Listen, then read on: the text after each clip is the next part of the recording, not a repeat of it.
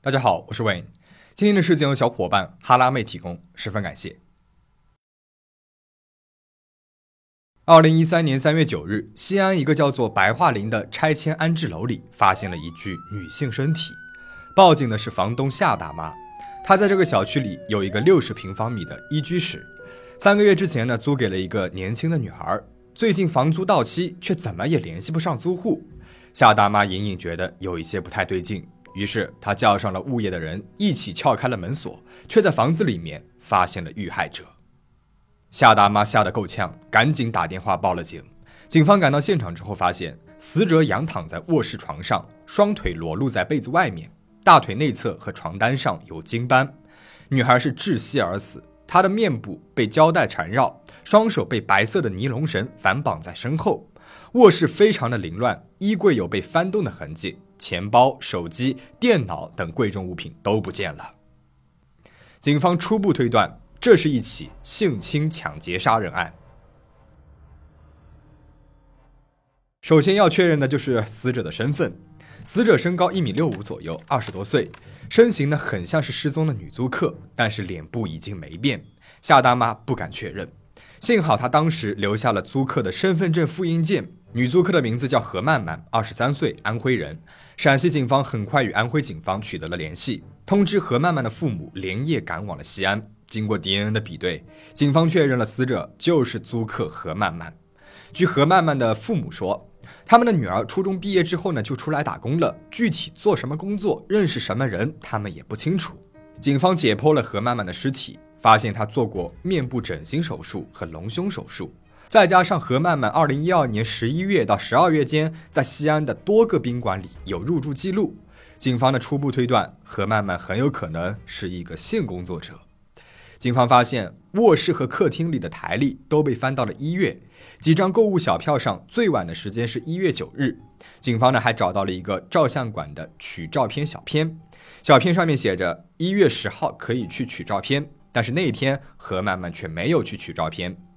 卧室床头柜旁边的地板上有一个摔坏了的闹钟，时间是停在了三点十四分。警方推断，何曼曼很有可能是在一月九日到一月十日之间身亡的，可能是在凌晨三点左右，也有可能是下午三点左右。警方在小区里面进行了调查，住在隔壁的邻居说，只见过何曼曼一次，没有什么交流。一月九日前后也没有听到过什么异常的声音。何曼曼租住的这个小区呢是刚刚交付的，监控设备还没有安装到位，小区的安保呢也对何曼曼没有什么印象。警方拿着死者的照片，在全市的娱乐场所、酒店和足疗店走访，想要找出认识何曼曼的人，但是一时半会儿还是没有结果。何曼曼这个漂泊在异乡的年轻女孩，似乎没有在这个城市留下什么痕迹。想要调查她的死因，还是得回到那个小小的出租屋里。警方在卫生间的垃圾袋里发现了一个用过的安全套，里面的精液与死者腿部的精斑比对之后，确定来自于同一个男人。这让警方有些疑惑：如果是强奸杀人，那这个凶手貌似也有些太蠢了，留下了有自己精液的安全套在现场。这是警察在卧室的台历上发现了一行字儿，一个名字，后面呢还跟着电话和地址。这个人会跟何曼曼的死亡有关系吗？段刚是个普通的工薪族，三十二岁，西安本地人。他已经结婚，婚后和妻子、孩子、母亲、妹妹住在一起。段刚的生活很简单，每天呢就是奔波于家、公司、孩子的幼儿园之间。二零一三年的一天，段刚突然被警察带走了。警方让他辨认一张照片，问他是否认识照片上的女子。犹豫了一下之后，段刚告诉警方，照片上的女子他认识，名字叫何莹莹。在之后的询问当中，段刚承认，一月九号他和化名何莹莹的何曼曼发生了性关系。他向警方讲述了这样一个故事：二零一二年十二月中旬的一个晚上，大概是八点多，一个年轻女人拦住了他的车子。女人呢提着行李箱，问段刚可不可以送她去机场，她愿意支付一笔三百元的报酬。女人给的酬金不低，段刚呢也就答应了。去机场的路上，女人主动的跟段刚攀谈了起来。她说自己呢叫何莹莹，来西安拓展她的服装生意。她在西安认识的人不多，希望能够跟段刚交一个朋友，毕竟有个朋友帮忙的话，一些事情会方便很多。两个人顺势交换了联系方式。几天之后，何莹莹主动的给段刚打了电话，说要请他吃饭。段刚呢，他瞒着家人偷偷赴了约。那之后，两个人就有了一些心照不宣的暧昧。段刚一方面感到新鲜刺激，另外一方面也不觉得发展一段婚外情有什么心理负担。见过几面之后，二零一三年的一月九号，何莹莹打电话约段刚去了他的出租屋，两个人发生了性关系。在那之后，何莹莹呢就没有再联系过段刚了。她开始以为对方呢是回老家过年了，后来觉得这一段露水姻缘可能就此了结，却没有想到再次得到何莹莹的消息，竟然是她的死讯。警方鉴定后确认，遇害者大腿上的精斑和避孕套里面的精液确实是段刚的，但是段刚只承认和何曼曼发生了性关系，对杀人的事儿呢则矢口否认。但是警方并不相信段刚的陈述。试想，如果何曼曼是一个性工作者，她委身于段刚，却为什么不求回报呢？真的是一见钟情？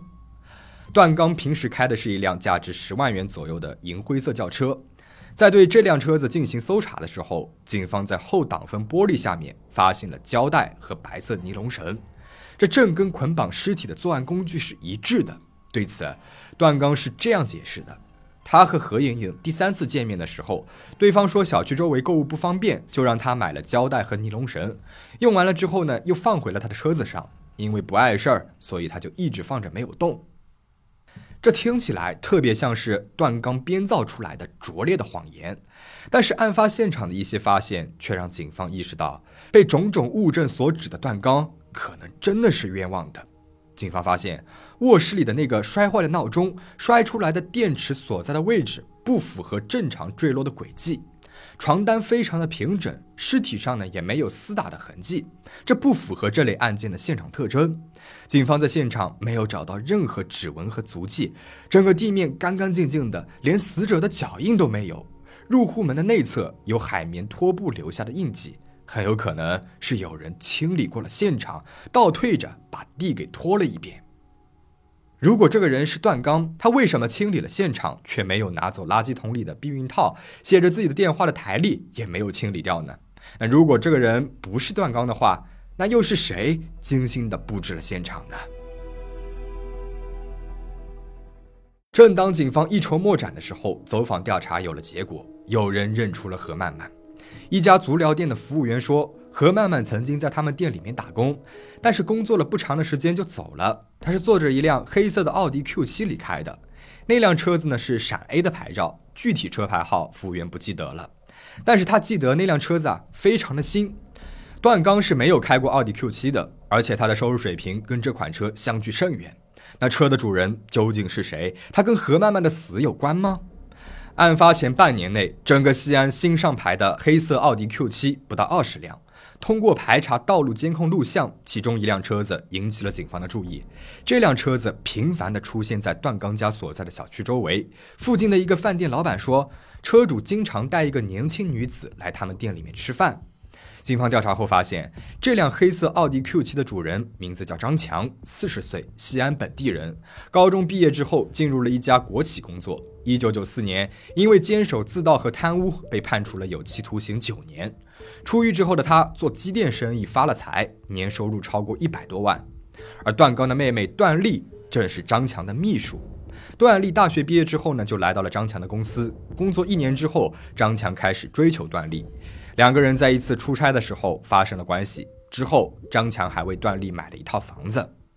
张强和段丽是恋人，段丽和段刚是兄妹，而段刚和何曼曼有婚外情。那张强和何曼曼？究竟是什么关系呢？好像就差这一环，整个人物关系就能够打通了。但是张强却说自己根本就不认识何曼曼，还反复的强调自己的生意蒸蒸日上，日子过得好好的，没有必要作奸犯科。不过，警方很快就在张强的办公室里面找到了一部手机，里面呢有张强与何曼曼的电话和短信记录，以此为突破口，张强才对警方吐露了实情。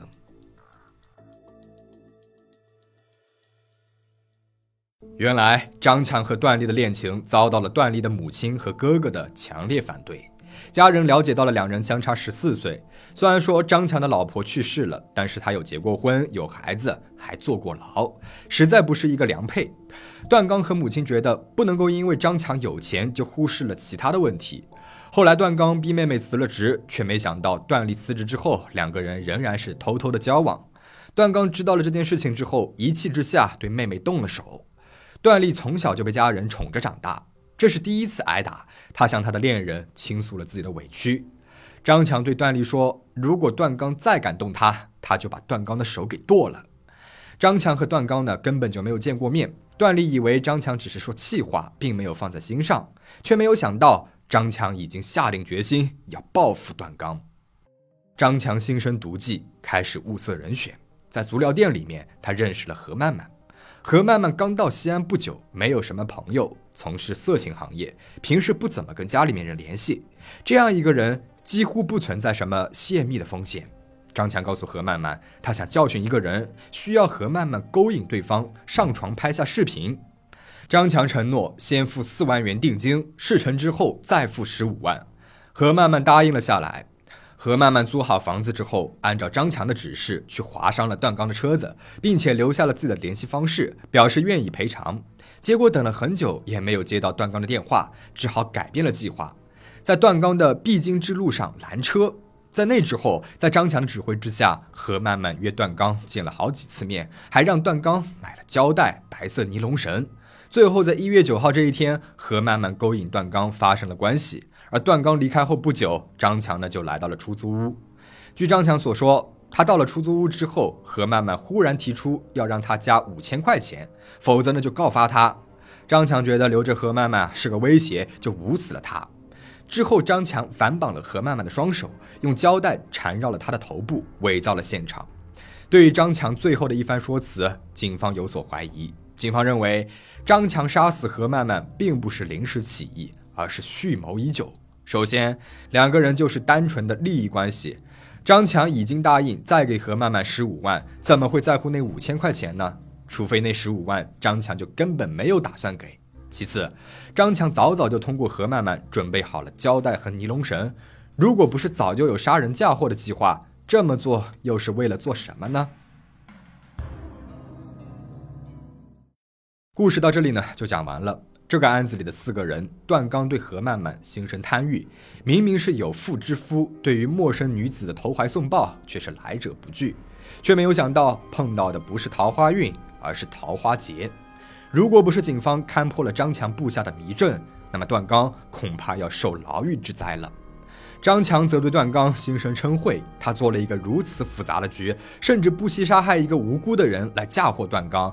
只是因为恼怒于恋爱，被段刚给阻挠了，想给他一个教训。自以为天衣无缝，其实不过是自作聪明，可以说是狠毒又自负。段丽则是痴恋张强，被感情蒙蔽了双眼。其实张强一直在骗段丽，同时周旋在好几个女人之间。段丽以为张强深情体贴，却没有想到完美恋人是假的，嗜血的恶魔才是真相。